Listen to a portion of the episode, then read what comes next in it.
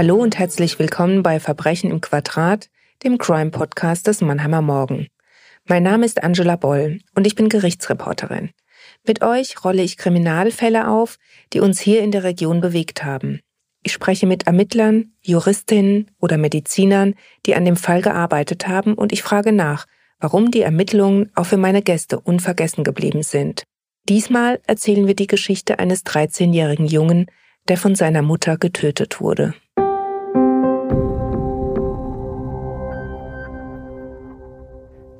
Es ist mitten in der Nacht am 15. Juni 1989, als der Notruf eingeht.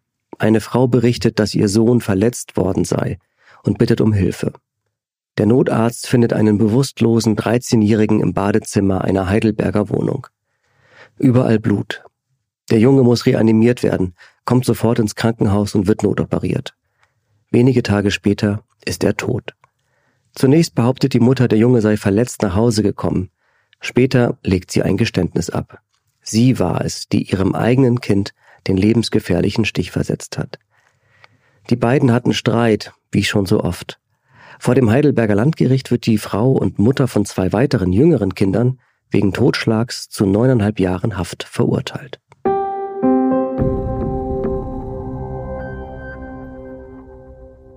Eine Mutter tötet ihr Kind. Ein solcher Fall ist nicht zu begreifen und schnürt auch mir, obwohl ich schon über viele schwere Verbrechen berichtet habe, den Hals zu. Um das ganze Spektrum des Geschehens auszuleuchten, haben wir diesmal wieder drei Gäste. Ich spreche mit dem ersten Kriminalhauptkommissar Ludwig Hilger über die Ermittlungen, mit Rechtsmedizinerin Dr. Kirsten Stein über ihre Untersuchungen an dem noch lebenden Jungen und auch über die spätere Obduktion. Und wir fragen Richter Edgar Gramlich, wie die Kammer zu ihrem Urteil kam.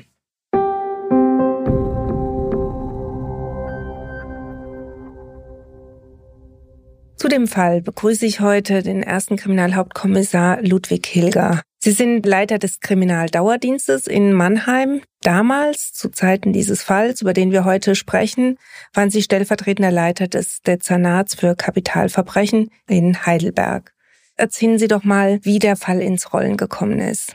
Ja, es war am 4. November 2002, als um Luder 25 ein Anruf des Deutschen Roten Kreuzes bei dem damaligen Führungs- und Lagezentrum der Polizeidirektion Heidelberg einging, dass im Stadtteil Kirchheim ein Kind in der Wohnung mit einem Messer lebensgefährlich verletzt worden sei und die Polizei soll doch bitte zum Tatort kommen.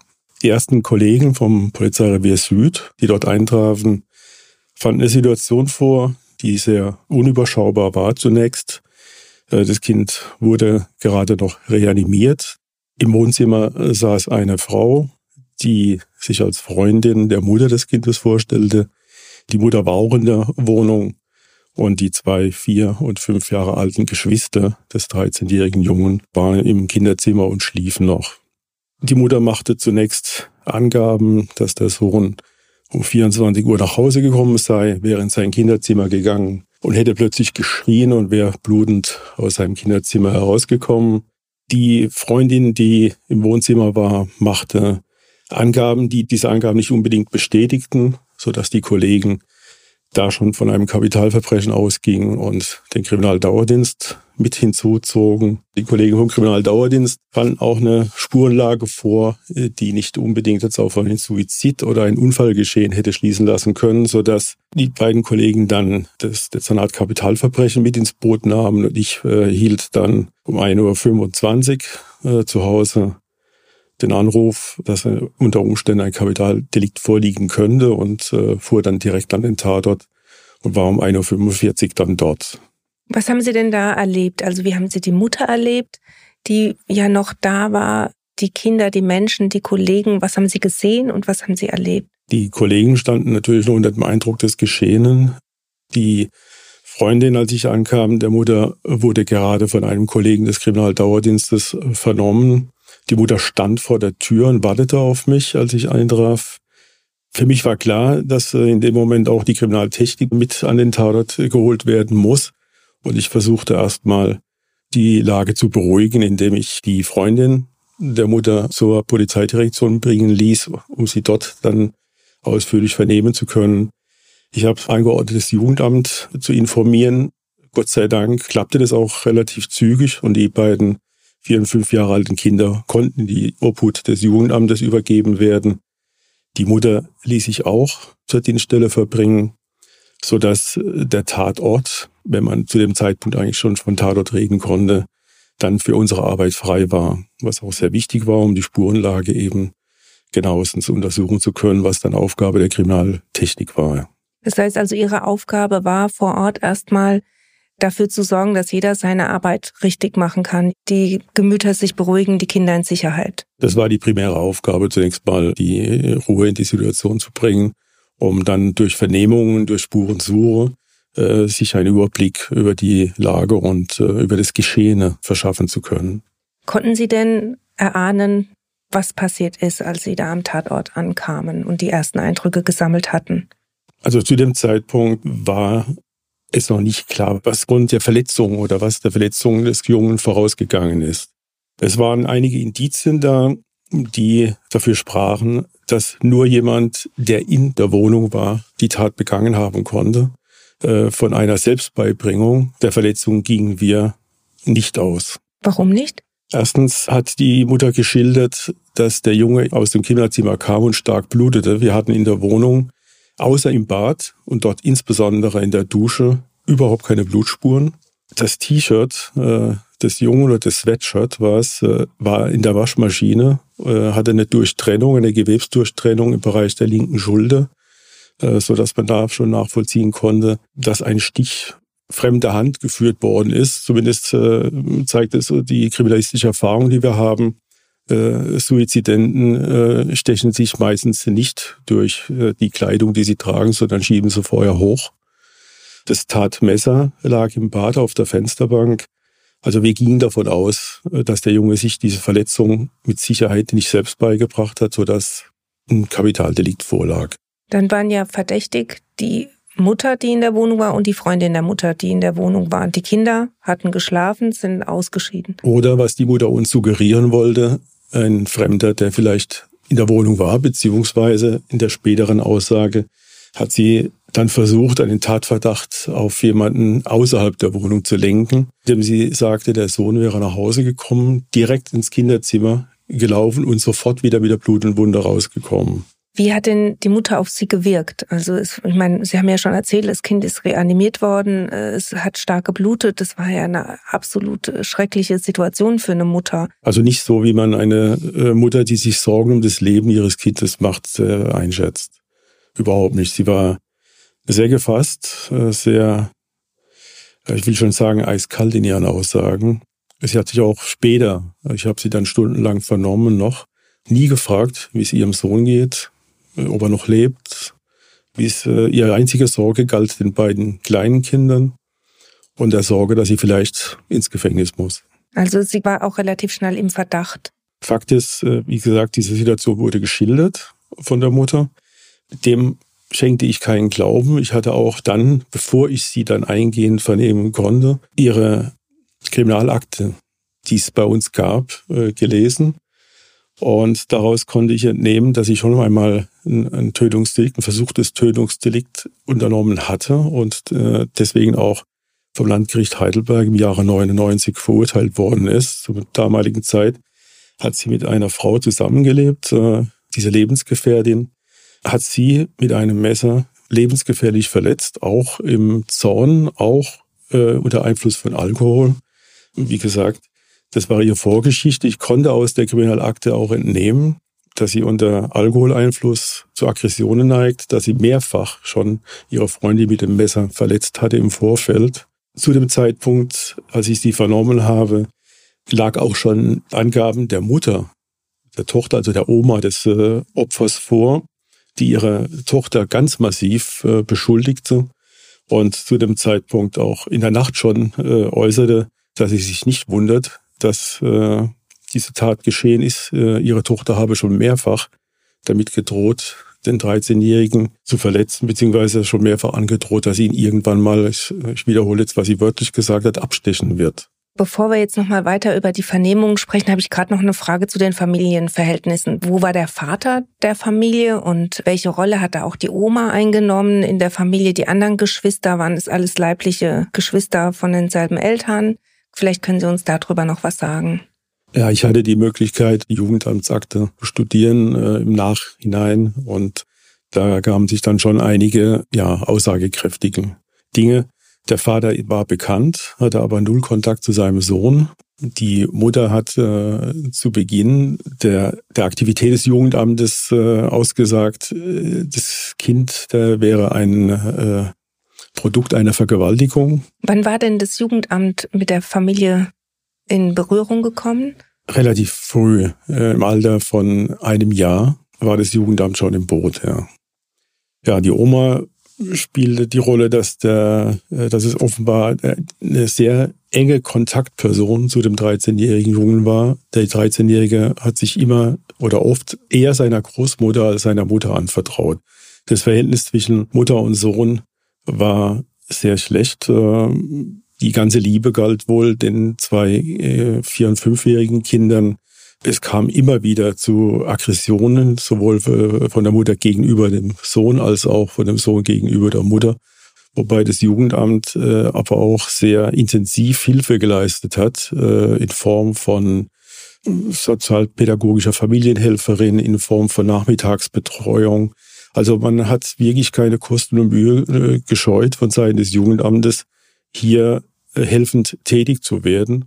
Das Einzige, was ich im Rahmen meiner Ermittlungen, Vernehmungen des Umfeldes und ich habe auch die Familientherapeutin, äh, auch die ganzen sozialpädagogischen Betreuer vernommen, war relativ eindeutig, dass sich selbst die Betreuer und äh, nicht einig waren, von wem jetzt die, eigentlich die Aggression ausging. Also von der Mutter oder von dem Sohn? Genau. Der 13-Jährige war natürlich ein relativ schwer erziehbares Kind. Äh, wobei die Mutter dann auch immer wieder unter Alkoholeinfluss zu extremen Aggressivitäten neigte. Auch das war in dieser Akte sehr minutiös dokumentiert. Ja.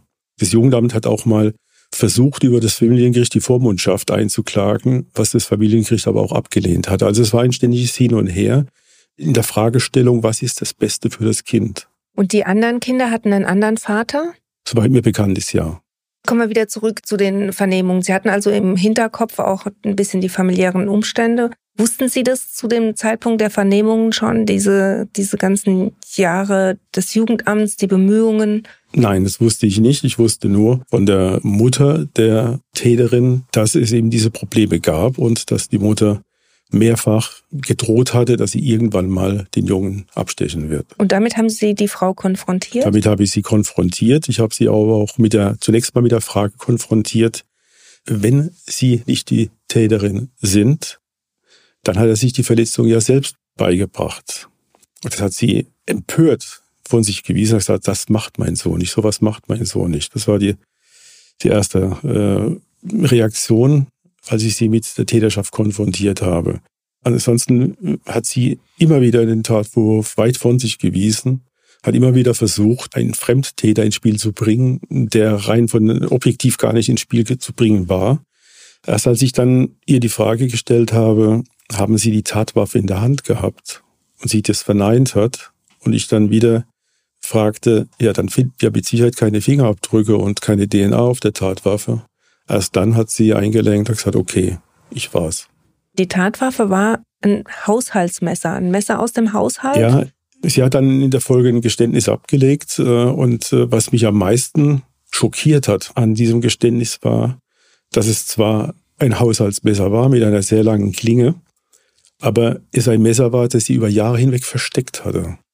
Und sie aussagte, es sei das Messer gewesen, mit dem sie drei Jahre zuvor ihre Lebensgefährtin lebensgefährlich verletzt hat und weswegen sie verurteilt worden ist. Aber das kann ja eigentlich nicht sein. Das Messer ist ja damals beschlagnahmt worden, nehme ich an. Ich war genauso überrascht, als sie mir dann sagte, es habe ihr das Gericht nach der Freilassung aus der Untersuchungshaft wieder ausgehändigt, weil es ihr Eigentum gewesen sei. Warum sie das jetzt versteckt hatte, hat sie mir nie gesagt. Ich habe ihr natürlich auch die Frage gestellt. Sie hat es aufgehoben, noch original verpackt, so wie sie ausgehändigt worden ist, versteckt in einer Anrichte der Küche. Und sie hätte mannigfach Möglichkeit gehabt, ein anderes Messer zu nehmen. Es war ein Messerblock in der Küche, es war in der Schublade unzählige Messer.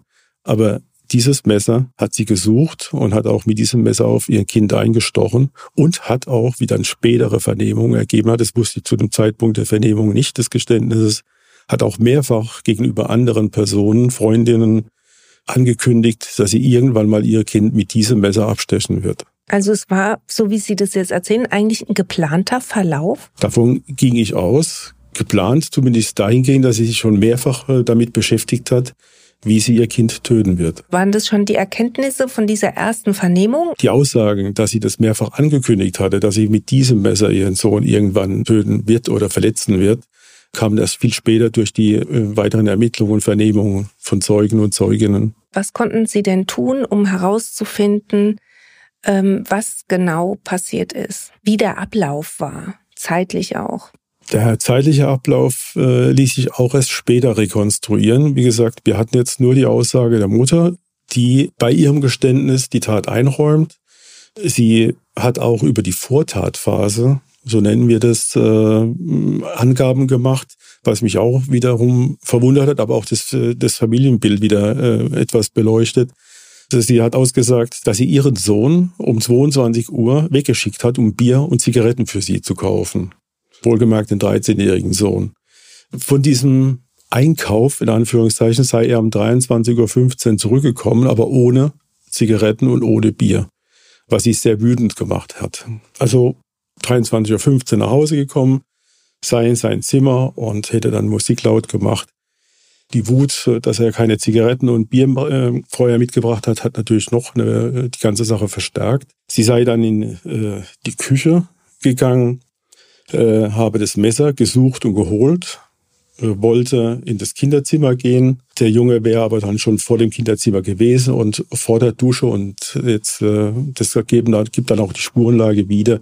Äh, habe sie dann äh, auf ihren Sohn einmal eingestochen, habe ihn dann ins Bad gedrängt, und äh, als sie das Messer herausgezogen hat, sei das Blut förmlich aus der Wunde geschossen. Sie habe dann ihren Sohn unter die Dusche gestellt, erstmal abgeduscht und habe dann ihre Freundin aufgefordert, den Notarzt zu rufen. Der Sohn hat ja noch gelebt dann, ähm, ist reanimiert worden.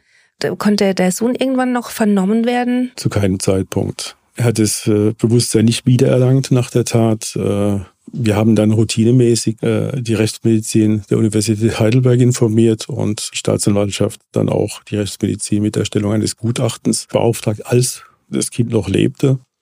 Aber es war relativ schnell klar zu dem Zeitpunkt, dass wenn er überhaupt die Tat überlebt, von einem schweren Hirnschaden aufgrund des hohen Blutverlustes auszugehen ist. Die Rechtsmedizinerin Frau Dr. Kirstenstein haben wir auch noch mal zu dem Fall gesprochen. Da hören wir jetzt mal rein.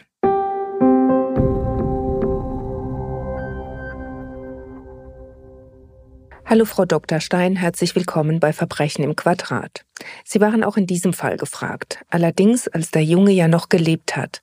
Ist das was Außergewöhnliches oder kommt das häufiger vor, dass Sie auch an noch lebenden Personen Untersuchungen durchführen? Also grundsätzlich ist die klinische Rechtsmedizin, die es schon immer gab, ein Fach oder ein Bereich, der mehr Bedeutung gewinnt in den letzten sicher 20, 25 Jahren. Das heißt, die Rechtsmediziner beschäftigen sich sehr wohl ähm, mit Verletzungsopfern, die noch leben. Ja, also es ist nichts Außergewöhnliches, auch im Jahr 2003 nichts Außergewöhnliches gewesen, dass man sich ähm, Opfer von Kapitaldelikten, die noch leben, ähm, eben auch anguckt. Das heißt, dass man direkt in die Klinik geht oder manchmal auch erst, wenn sie wieder halbwegs ähm, fit sind, sie sich einbestellt, dann mit den Krankenunterlagen, also zum Beispiel bei ganz schweren Verletzungen, wenn es um Rekonstruktion von Schussverletzungen geht und das Opfer überlebt hat, dann kann es manchmal sinnvoll sein, dass man die primär natürlich eine optimale Fotodokumentation der Verletzungen hat, am besten vor Versorgung, aber dass man die dann auch erst einbestellt, äh, wenn die schon wieder so fit sind, dass man eben mal das, den Arm heben können, dass man gucken kann, wo könnte Ein- und Ausschuss sein, wo geht es dann vielleicht nochmal rein. Das heißt also, klinische Rechtsmedizin ist ähm, ein altes Fach, ein sehr, sehr wichtiges Fach. Und es war insofern nichts Ungewöhnliches, ähm, den Jungen schon in der Klinik zu sehen. Ähm, aber es ist natürlich nicht schön, äh, wenn man ähm, für Anführungsstrichen Lebende untersucht und hinterher dann die Obduktion macht. Also das ist schon, äh, wenn man quasi einen noch warmen Patienten schon kennenlernen durfte ähm, und dann die Obduktion macht. Das ist schon nicht so häufig, Gott sei Dank. In welchem Zustand war denn der Junge? Also er war nicht mehr bei Bewusstsein? Nein, er ist ja nach dem Ereignis eigentlich auch nicht mehr zu Bewusstsein gekommen. Es war ja so, dass er vor Ort schon so Unmengen Blut verloren hatte, dass unter Reanimationsbedingungen vor Ort die Infusionslösung aus der Stichwunde aus, rausgeflossen ist. Das heißt, es war im Körper eigentlich fast kein Blut mehr. Und es war ja dann auch so, dass der Notarzt über die Polizei Blutkonserven vor Ort schon geordert hatte. Also da hat Hand in Hand gespielt, ganz toll zusammengearbeitet, die Polizei Blutkonserven organisiert, äh, die vor Ort schon äh, transfundiert wurden. Und so war es überhaupt möglich, den Jungen noch irgendwie im Kreislauf wieder herzustellen. Ähm, allerdings war die Länge des Zeitraums, in dem der Blutverlust so groß war, so lang, dass das Gehirn eben nicht mehr versorgt wurde, also ein Sauerstoffmangel vorgelegen hat. Und als ich den Jungen auf Intensivstation gesehen habe, war er beatmet. Es war auch ein Zustand nach der chirurgischen Versorgung schon. Das heißt, er hatte ähm, auch mehrere Nähte, äh, Gefäßüberbrückung äh, oder ein Gefäßersatz ähm, durchgeführt wurde von den Chirurgen. Aber er war halt, er war noch warm, er äh, war beatmet, er hatte einen Kreislauf, aber keine Hirntätigkeit mehr. Das heißt, zum Zeitpunkt, wo ich ihn untersucht habe, war die Hirntoddiagnostik gerade eingeleitet, aber noch nicht abgeschlossen. Aber es war eigentlich klar, dass es nicht überleben wird. Ja. Wieso war das so wichtig, dass Sie zu dem Zeitpunkt ihn noch untersucht haben? Also zum einen ist es natürlich extrem wichtig, möglichst viele Verletzungen oder Veränderungen an einer Person sehr früh zu dokumentieren, die Hinweise auf das Tatgeschehen geben. Das war ja nicht klar, dass die Täterin äh, umfangreich gestehen würde. Denn sie hat ja am Anfang eine Geschichte erzählt. Und dann kommt es natürlich darauf an, zu prüfen, kann denn diese Geschichte stimmen oder nicht. Das heißt, wenn es zum Beispiel zu einer Auseinandersetzung draußen gekommen wäre oder auch eine Auseinandersetzung, eine körperliche Auseinandersetzung äh, zwischen den beiden, bei der Verletzungen entstanden hätten sein können, dann muss man die eben ganz früh dokumentieren. Und jetzt ist es so, dass äh, klinische Ärzte einen anderen Schwerpunkt und ein anderes Auge haben. Ja, die, die, für die ist wichtig, dass sie den Patienten äh, retten.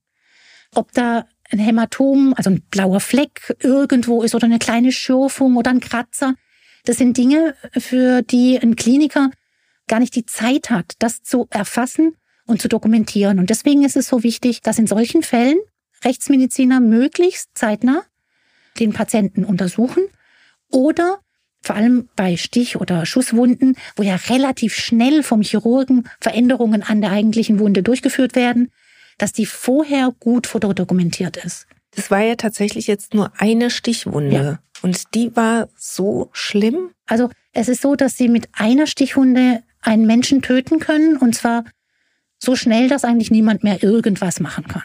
Richtiger Stich durch die große Körperschlagader oder ins Herz. Ein großer, mit einem breiten Messer, ein großer Stich durch eine Lungenschlagader.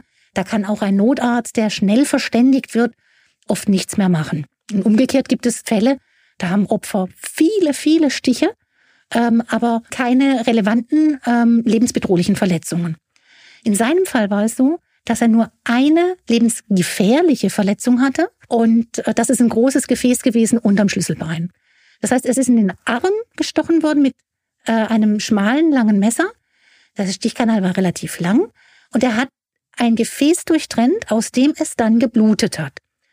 Und wenn das sehr schnell dem Notarzt zugeführt wird und er sehr schnell in OP kommt, und dabei meine ich jetzt nicht innerhalb von Sekunden, sondern das war eine Verletzung, die hätte bei zügiger äh, ärztlicher Versorgung ohne große Schäden überlebt werden können. Das heißt, man muss einfach zum einen die Blutung äh, stillen und ähm, dieses Gefäß, eben dieser Teil, der äh, durchschnitten war, ersetzen. Also durch ein, ähm, äh, ein Kunstgefäß oder eben eine Vene von woanders.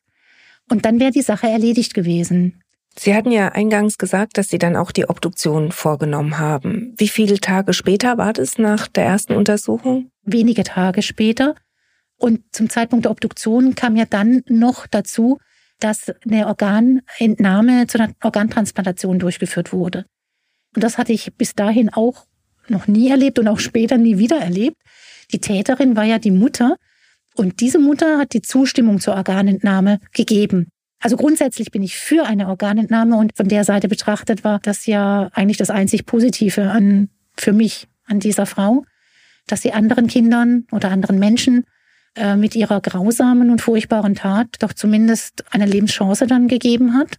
Aber dann hat man jetzt quasi einen Patienten oder eine Leiche, die hat eine Verletzung, die hat chirurgisch äh, bedingte Veränderungen und eine Organentnahme. Und das muss man dann auseinanderhalten, was ist von was. Und ähm, bei einer Obduktion kann man natürlich dann diese, diese Wundverhältnisse der ursprünglichen Verletzung prima darstellen. Da konnte sie sehr schön präparieren, viel umfangreicher als es ein Chirurg kann, der ja minimal Verletzungen oder Veränderungen durchführt, äh, um zu retten, um zu heilen, um zu versorgen.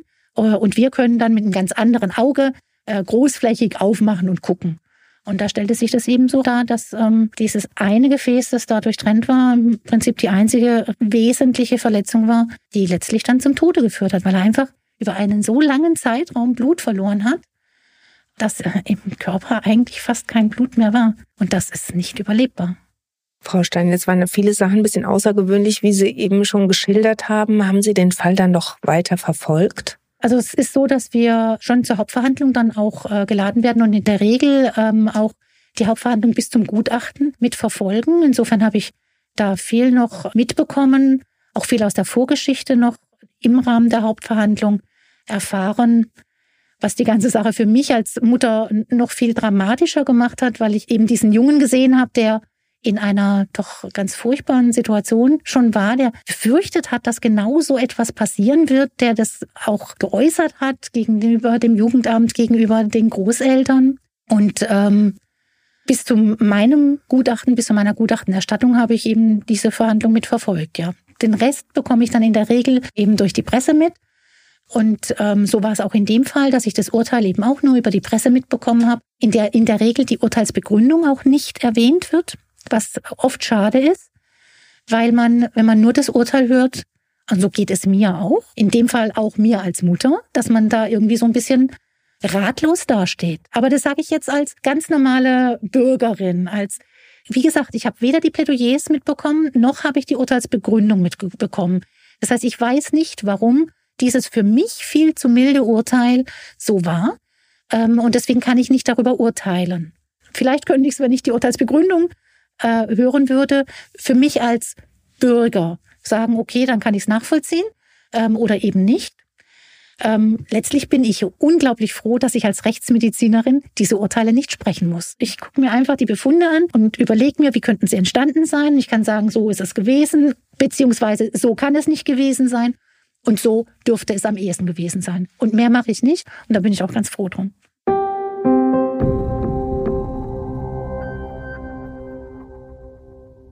So, Herr Hilger, jetzt hatten Sie also die Erkenntnisse aus Ihren Vernehmungen und zugleich das Gutachten der Rechtsmedizin. Was konnten Sie da in Einklang bringen? Ja, wie gesagt, die Rechtsmedizinerin Frau Stein war ja zunächst mal im Krankenhaus, als das Kind noch gelebt hatte, nach erster operativer Versorgung. Leider ist das Kind dann am 6. November, zwei Tage nach der Tat, im Krankenhaus verstorben und wurde dann auf Anordnung des Gerichtes obduziert.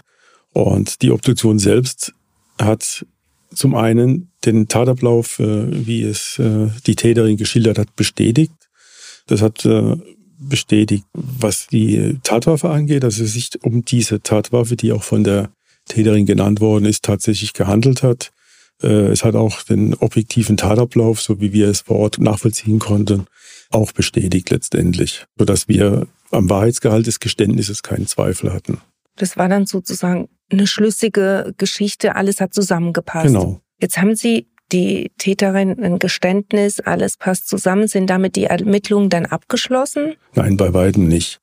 Wir unterscheiden ja äh, Ermittlungen im objektiven und subjektiven Bereich. Das heißt, es waren natürlich äh, noch viele Folgevernehmungen, äh, insbesondere was das familiäre Umfeld, was Freunde, Freundinnen äh, der Täterin angeht, wie das Tätigwerden des Jugendamtes einzustufen ist. Klar äh, war da noch einiges zu ermitteln äh, und auch sehr intensiv nachzuermitteln.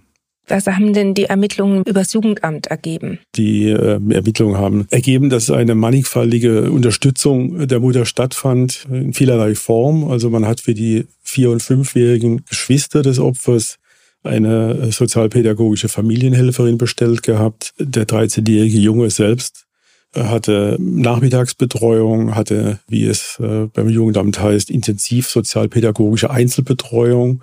Also man hat hier wirklich tatsächlich versucht, unterstützend von Seiten des Jugendamtes tätig zu werden.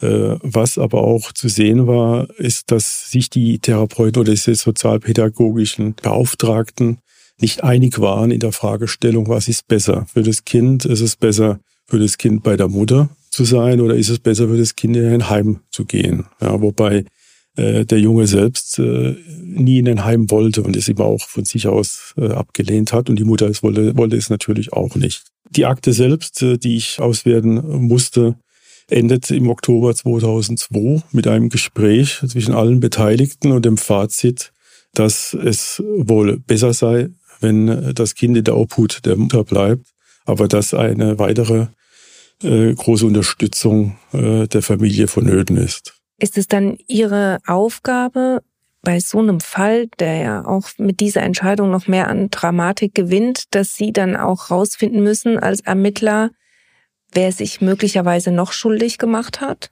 Wenn es offenkundig ist, ist es meine Aufgabe, äh, darüber zu berichten, klar. Ansonsten berichte ich der Staatsanwaltschaft nur Tatsachen. Ein Fazit daraus muss der Staatsanwalt ziehen. Was hat denn der Staatsanwalt für ein Fazit daraus geschlossen?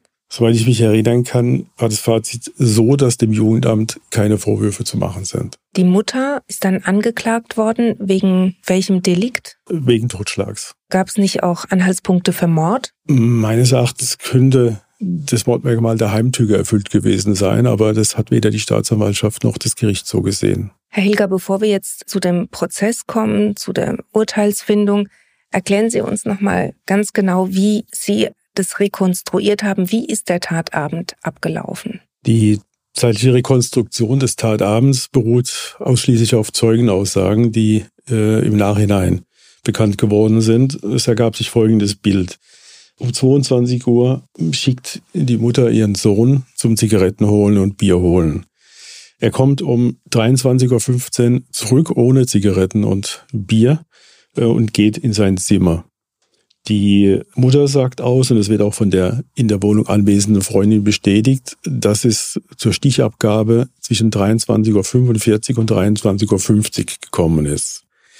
Die Mutter bzw. die Freundin sagt aus, dass sie mehrfach die Mutter aufgefordert hat, nachdem sie gesehen hat oder wusste, dass der äh, Sohn schwer verletzt ist, dass die Mutter den Notarzt und äh, Krankenwagen rufen soll, was die Mutter vehement abgelehnt hat. Sie selbst, die Freundin, die den Rollstuhl gefesselt ist, war nicht in der Lage, äh, das Telefon zu bedienen. Die Freundin sagt aus, dass äh, die Mutter, bevor sie überhaupt die Rettungskette in die Wege geleitet hat, äh, alarmiert hat, erstmal versucht hat, eine Freundin anzurufen. Diesen Anruf konnten wir nachvollziehen, der war um 0 Uhr 6. Der Notruf selbst ging um 0 Uhr 14 beim Roten Kreuz und zwar nicht über die 110 oder 112, sondern über die 19222 ein sodass wir eine zeitliche Diskrepanz von mindestens 20 Minuten zwischen Alarmierung der Rettungskräfte und Stichabgabe von mindestens 20 Minuten haben. Also die Mutter hat quasi miterlebt, wie ihr Kind verblutet, verblutet ist. weil sie Angst hatte, dafür zur Rechenschaft gezogen zu werden und wieder ins Gefängnis zu müssen. Über das Gericht, das war ja ein großer Prozess unter großem auch Medieninteresse. Da haben wir mit dem Vorsitzenden Richter, dem Herrn Kramlich, gesprochen.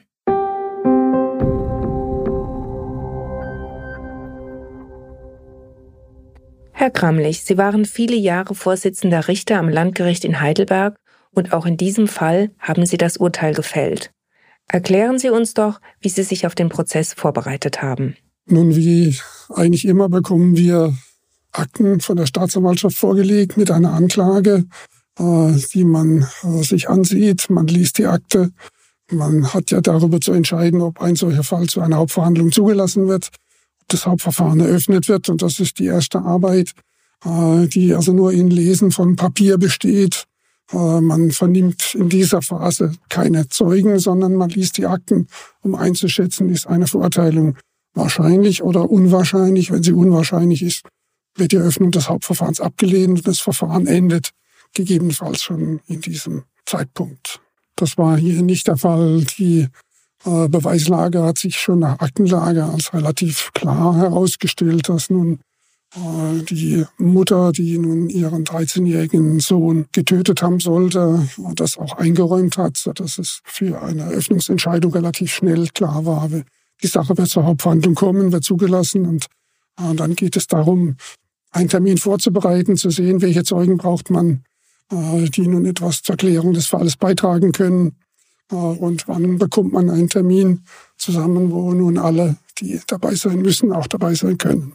Welche Fragen waren denn für Sie noch offen oder wo haben Sie einen besonderen Wert drauf gelegt, da nochmal nachzuhaken, Zeugen dazu zu befragen? Wesentlich waren die rechtsmedizinischen Umstände. Die, es ging ja um einen Messerstich, der nun dieses Kind letztendlich zu Tode gebracht hat. Bei einem Messerstich kann natürlich immer auch äh, eine, eine Augenblicksaktion sein, die ohne einen tiefergehenden Vorsatz passiert. Das heißt, es war die Frage, wie tief ist ein Stich, wie lebensgefährlich ist ein Stich, der äh, nun passiert. Wie stellt es sich auch für den Laien dar, der ja nicht Rechtsmediziner ist, wenn er das Messer in der Hand hat und jemand damit verletzt? Was denkt der Täter gegebenenfalls in einer solchen Situation? Was denkt er nicht? Deswegen waren diese rechtsmedizinischen Umstände für uns sehr wesentlich. Es ging dann äh, auch um die Frage der Beeinträchtigung der Schuldfähigkeit. Das war ein ganz zentraler Punkt.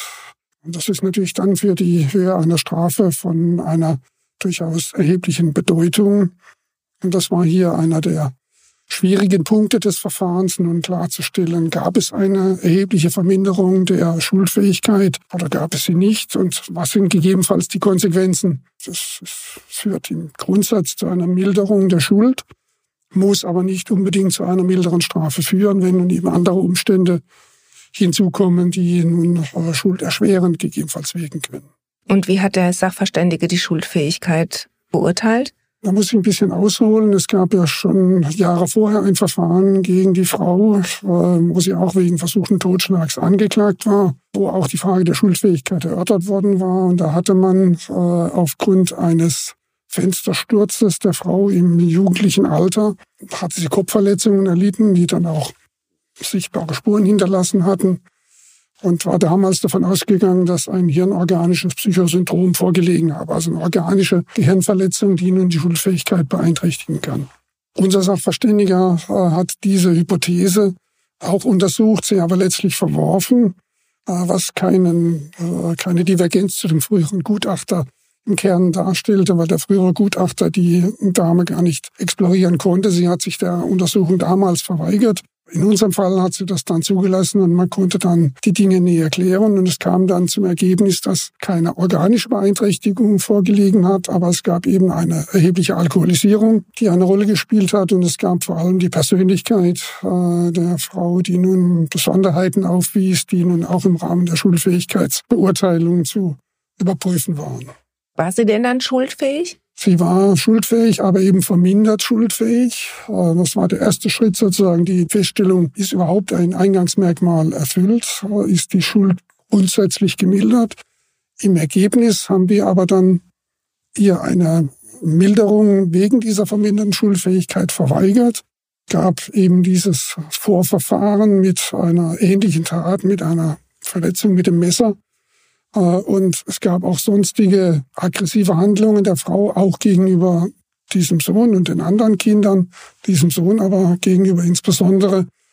Also, dass wir zum Ergebnis gekommen sind, dass diese Persönlichkeitsartung, die sie hatte, in Zusammenwirkung mit dem Alkohol zwar dem Eingangsmerkmal entsprochen haben, dass aber das trotzdem kein Grund ist, die Schuld so zu mildern, dass nun der Strafrahmen, der bei Totschlag von fünf bis 15 Jahren geht, deswegen gemildert werden musste, sodass wir im Ergebnis die Strafe eben aus diesem Rahmen genommen haben. Jetzt war die Frau ja von vornherein wegen Totschlags angeklagt. Gab es denn zu irgendeinem Zeitpunkt in dem Prozess auch mal die Frage, ob sie wegen Mordes verurteilt werden könnte? Das ist immer ein Punkt, den man prüfen wird. Das prüft natürlich auch schon die Staatsanwaltschaft, wenn sie eine Anklage erhebt. Das ist schon noch etwas anderes, wenn nun gegebenenfalls auch lebenslange Freiheitsstrafe im Raum steht und Mord angeklagt ist. Aber auch schon die Staatsanwaltschaft hatte kein Mordmerkmal erfüllt angesehen und äh, es war sicher keine Heimtücke. Es, die Tat ist aus einem Streit zwischen der Mutter und dem Sohn entstanden. niedrige Beweggründe. Das sind solche, die nun ganz besonders schwerwiegend äh, eine Tat darstellen. Die gab es in diesem Fall auch nicht. Und es ist nicht etwa so, dass jemand, der sein Kind tötet, deswegen ein Mörder ist, weil man ein Kind nicht tötet, sondern äh, das spielt für die Erfüllung der Mordmerkmale letztlich keine Rolle. Wir hatten ja auch ein Gespräch mit Frau Stein schon zuvor, die aus ihrer Sicht auch gesprochen als Mutter hat sie auch so gesagt, für sie kam ihr das Urteil doch relativ niedrig vor. Erklären Sie uns doch mal, wie ist das Urteil ausgegangen und warum ist es so ausgegangen? Ich habe ja schon erwähnt, dass der Strafrahmen von fünf bis 15 Jahren letztlich lag nach unseren Vorentscheidungen über die Frage der Verminderung der Schuldfähigkeit und ihrer Berücksichtigung. Und wir haben ihr neun Jahre, sechs Monate äh, Freiheitsstrafe gegeben, äh, was in etwa in der Mitte des Strafrahmens liegt. Äh, und äh, das sind nun eine Vielzahl von Einzelumständen mit zu berücksichtigen, die schuldmindernd, aber auch strafschärfend letztlich wirken können.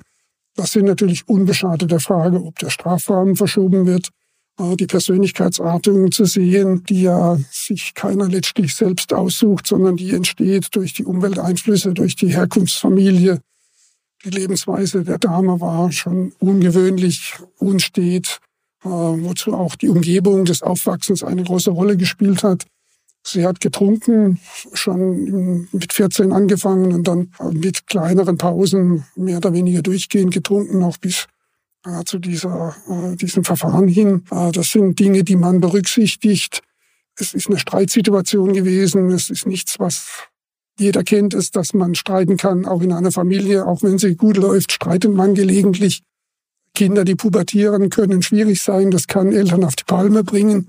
Äh, das sind Dinge, die jetzt keine, keine wesentlichen ausschlaggebenden Gesichtspunkte sind, aber die man sehen muss, wenn man nun versucht, eine Straftat in einem doch relativ großen Strafrahmen äh, irgendwo zu verorten. Als Außenstehender ist es ja eine unglaublich entsetzliche Tat, zumal die Frau ja ihr Kind nicht nur angegriffen hat, sondern es hat auch verbluten lassen. Was war denn ein Punkt, der wirklich für die Frau gesprochen hat? Das war letztlich ihre Lebensgeschichte. Sie ist die ersten Monate in einer Pflegefamilie aufgewachsen. Es war ein ewiges Hin und Her. Auch das Verhältnis zu der Mutter war hochproblematisch. Auf der anderen Seite muss man natürlich sagen, die Mutter hat sich eingesetzt für sie. So wie es oftmals passiert, man meint es gut, es wirkt aber nicht wirklich gut. Äh, man hat auch von Seiten des Jugendamtes der Familie geholfen. Es gab für den getöteten Jungen äh, Erziehungshilfe. Es gab für die Mutter eine Familienhilfe. Sie hat sich darauf zum Teil eingelassen, hat es aber nicht so ganz annehmen können. Aber das ist eben aus ihrer Persönlichkeit äh, heraus zu erklären. Äh, der Sachverständige hat es als emotional instabile Persönlichkeit beschrieben. Das heißt, kleine Anlässe reichen aus, sie äh, sehr zu erregen, dann auch aggressiv entgleisen zu lassen. Das sind Dinge, die ich mir, ich bin ein relativ ausgeglichener Mensch, nie zugestehen würde, jetzt auszurasten und etwas äh, Schlimmes zu tun. Ähm, einer, jemand, der eine solche Persönlichkeit aufweist, dem passiert es viel leichter und es ist dann doch nicht in vollem Maße vorwerfbar, wie es vielleicht bei mir äh, ich es akzeptieren müsste, wenn man es mir vorwerfen würde. Das sind Dinge, die man sehen muss. Man muss sehen, dass die Folgen für die Frau auch gravierend waren. Sie hat noch zwei kleinere Kinder gehabt, an denen sie sehr gehangen hat, auch wenn sie vielleicht in der Erziehung manches falsch gemacht hat. Sie hat auch diesen Sohn auf ihre Art wohl geliebt. Sie ist völlig überfordert gewesen mit der Gesamtsituation, auch mit der Erziehung dieses pubertierenden Jungen überfordert gewesen. Das sind dann nun ja drei, beim Schulgericht drei Richter und zwei Schöffen, die sich zusammensitzen, die länger beraten darüber, auch welche Strafe angemessen ist. Und ich glaube, mich zu erinnern, dass das nicht sehr kontrovers war, dass also alle Beteiligten durchaus mit dieser Strafe leben konnten. Es ist auch nicht so, dass man, wenn man einen Strafrahmen von fünf bis 15 Jahren hat, nun eine mittlere Tat unbedingt mit zehn Jahren bedenkt. Das hat der Bundesgerichtshof früher auch so gesagt, dass also die durchschnittliche Tat, wenn man sich die vorstellt, äh, durchaus nicht in der Mitte liegen muss, sondern auch etwas darunter oder gegebenenfalls auch darüber liegen kann. Herr Kramlich, wenn Sie von einem Urteil lesen, das Kollegen von Ihnen verkündet haben, wie geht's Ihnen denn? Überlegen Sie auch manchmal, oh, wie kommt es denn zu so einer niedrigen oder wie kommt es zu so einer hohen Strafe? Haben Sie auch manchmal vielleicht eine andere Meinung? Ich habe eine andere Meinung, würde aber jetzt nie sagen, das, was die Kollegen machen, ist falsch oder richtig. Wenn man die Zeitung liest oder vielleicht auch im Fernsehen in eine Nachricht über eine Straftat hört, bildet man sich eine Meinung. Das passiert einem Richter genauso wie jedem Durchschnittsbürger auch, der denkt, oh, das ist besonders schlimm oder das ist nicht so schlimm. Äh, man bildet sich eine Meinung, ist sich aber dann als Jurist bewusst, dass man über viel zu wenig Fakten verfügt, um ein konkretes Urteil in Anführungszeichen sich erlauben zu können. Und äh, das ist dann letztlich eine, eine Stammtischeinschätzung, die man auch als Richter hat, äh, von der man sich aber löst. Auch wenn ich selbst in der Zeitung gelesen habe, es kommt demnächst ein Fall zu uns, mache ich mir Gedanken darüber. Äh, völlig unbeeindruckt bleibt man nicht, aber wenn dann die Akte kommt und der Fall wirklich zu verhandeln ist, muss man sich von diesen ersten Einschätzungen völlig lösen können. Und das gelingt dem Juristen durchaus mindestens wenn man dann doch einige Jahrzehnte in diesem Metier tätig war.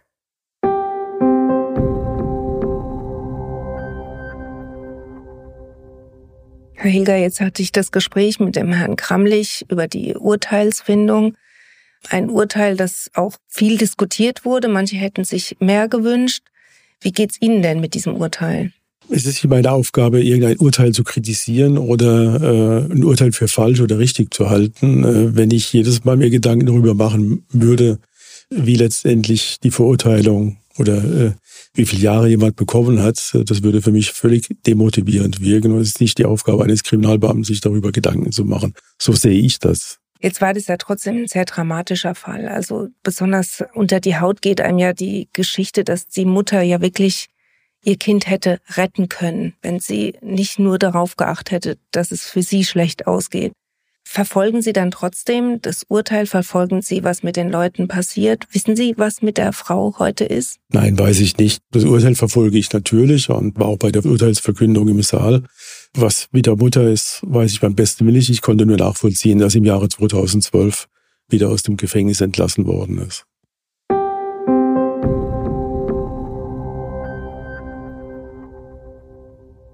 Das war Verbrechen im Quadrat, der Crime-Podcast des Mannheimer Morgen. Vielen Dank an meine Gäste Ludwig Hilger von der Kriminalpolizei, Kirsten Stein von der Rechtsmedizin und Richter Edgar Gramlich. Mein Name ist Angela Boll und ich freue mich über euer Feedback an podcast.mamo.de. Wollt ihr auch die nächsten Folgen nicht verpassen? Dann abonniert Verbrechen im Quadrat. Außerdem freuen wir uns über eine Bewertung bei Apple Podcast. In vier Wochen gibt's die nächste Episode. Dann geht es um einen Fall, der sich vor noch gar nicht langer Zeit in Mannheim abspielte. Ein junger Mann war im Sommer 2020 tot in seinem Apartment in der Neckarstadt aufgefunden worden, erschlagen mit einer vollen Sektflasche.